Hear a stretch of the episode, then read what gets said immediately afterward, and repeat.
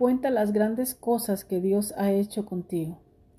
Te animo a compartir tu testimonio porque puede ser de gran ayuda para otra persona. Puedes sacarlas del abismo donde se encuentran. Puedes alentarlas, puedes darle fuerzas, puedes darle consuelo y también puedes darle esperanza. Puedes cambiar su lamento en baile, en alegría.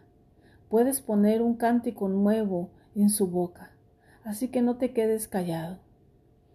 Si viste la mano de Dios en cada una de tus situaciones, háblalas. Alguien puede estar en, ese mismo lugar. Y dile que Dios rompe cadenas, que sana, que restaura, que provee, que protege y también tiene misericordia.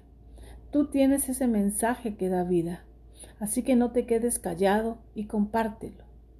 Esas fueron las palabras que Jesús le dijo a un endemoniado gadareno, que no solo sanó y transformó, sino que también le devolvió su dignidad.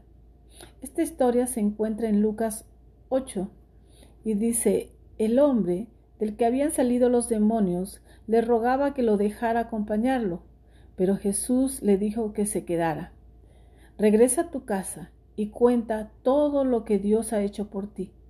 De esa forma, el hombre se fue y le contó a todo el pueblo lo mucho que Jesús había hecho por él. Así que te animo a que en este día le cuentes a los demás las grandes cosas que Dios ha hecho en tu vida. Dios te bendiga.